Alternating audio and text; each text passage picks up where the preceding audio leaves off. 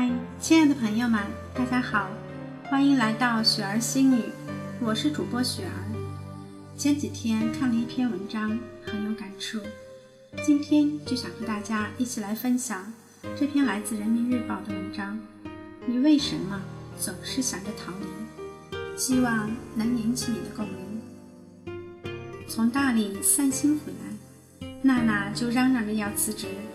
去大理找一间面朝洱海、春暖花开的房子，每天呼吸着干净的空气，睡到自然醒，醒来就找各路志同道合的朋友喝茶闲聊，或者揣本书，缩到古旧阁楼上的咖啡馆里，耳边有轻柔曼妙的音乐，窗外有阳光洒进来。在他看来，当下的生活里太多污浊喧嚣、愁云惨雾。只有一路向西去了大理，才叫真正的生活。你确定你只是爱上了大理，而不是在逃避现实吗？我问他。奔三路上的娜娜原本是个乐观、热情、对生活充满幻想的姑娘。半年前，相恋多年的男友遭遇车祸离世，从此她就躲进自己的世界里，郁郁寡欢，任谁也拽不出来。家里和朋友又陆陆续续给他张罗过几个不错的小伙子，但都是勉强见上一面就没了下文。他拼命用忙碌到死的工作填充那些空白的情感，即使忙完了当天的任务，也常常一个人在办公室坐到很晚很晚。有一个周末，我们几个朋友约好去家里看看。日上三竿了，他还没有要起床的意思。屋里更是乱作一团，地板是好几个月没有清扫过的模样。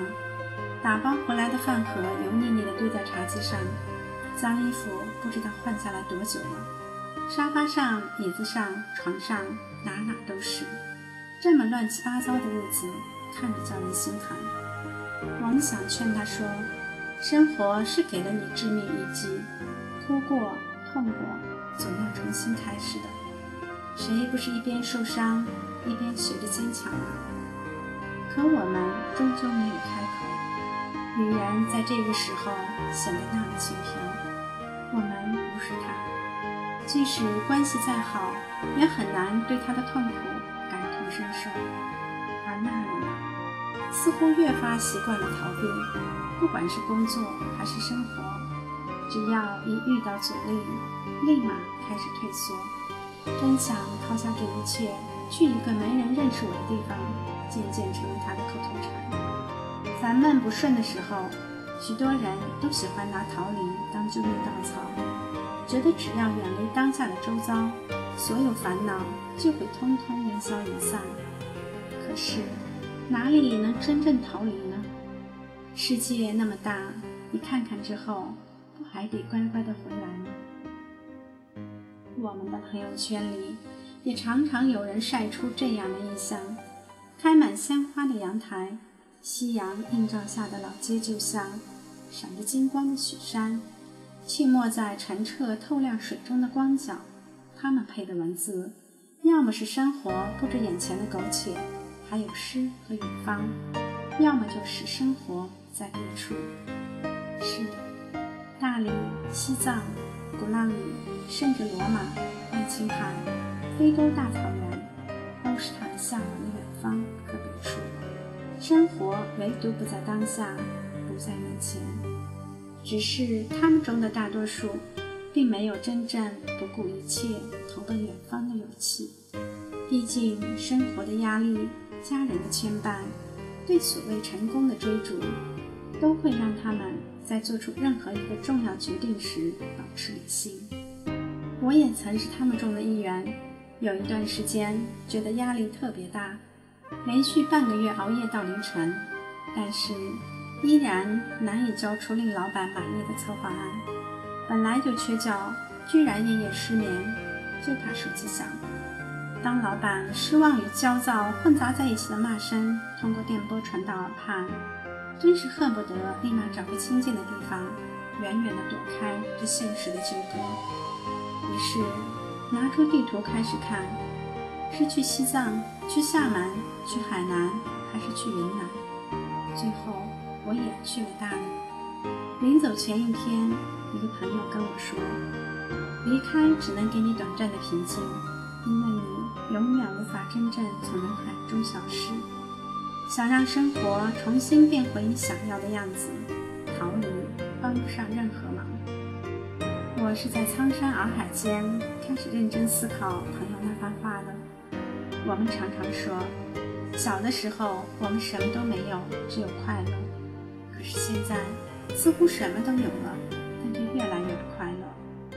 我们拼搏，我们奋斗，为自己，也为家人能过上更好的日子，这没有错。只是，我们在这段路途中迷失了什么呢？我开始反思，之前是不是自己压给自己的担子过重了，觉得凡事必须亲力亲为，不然就会心不踏实。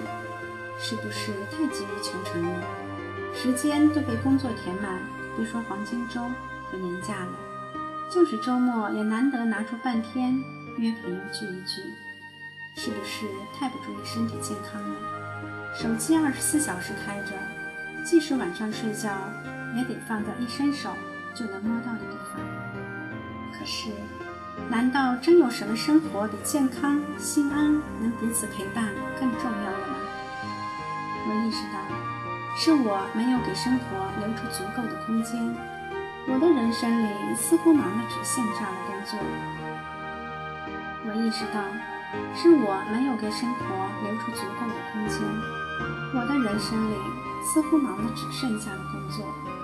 尤其当生活跟我们开了个玩笑的时候，我们给心穿上了铠甲，保护得严严实实，只想逃离，再不愿敞开。可是，生活本来就不会一直是我们希望的样子，努力并不总能立马见到回报，养成的习惯可能会被打破，想要的东西可能真的不会拥有，所以。我们会焦虑，会苦恼，会不甘，会恐惧，但除了坦然面对，除了调整心态，积极过好当下，我们似乎别无选择。不是有句话说吗？真正的强者是明知生活不完美，却依然热爱生活的人。我们早晚都会成为这样的。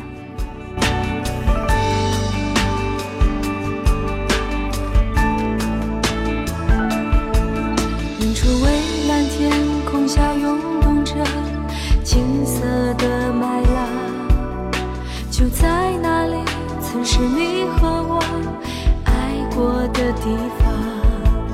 当微风带着收获的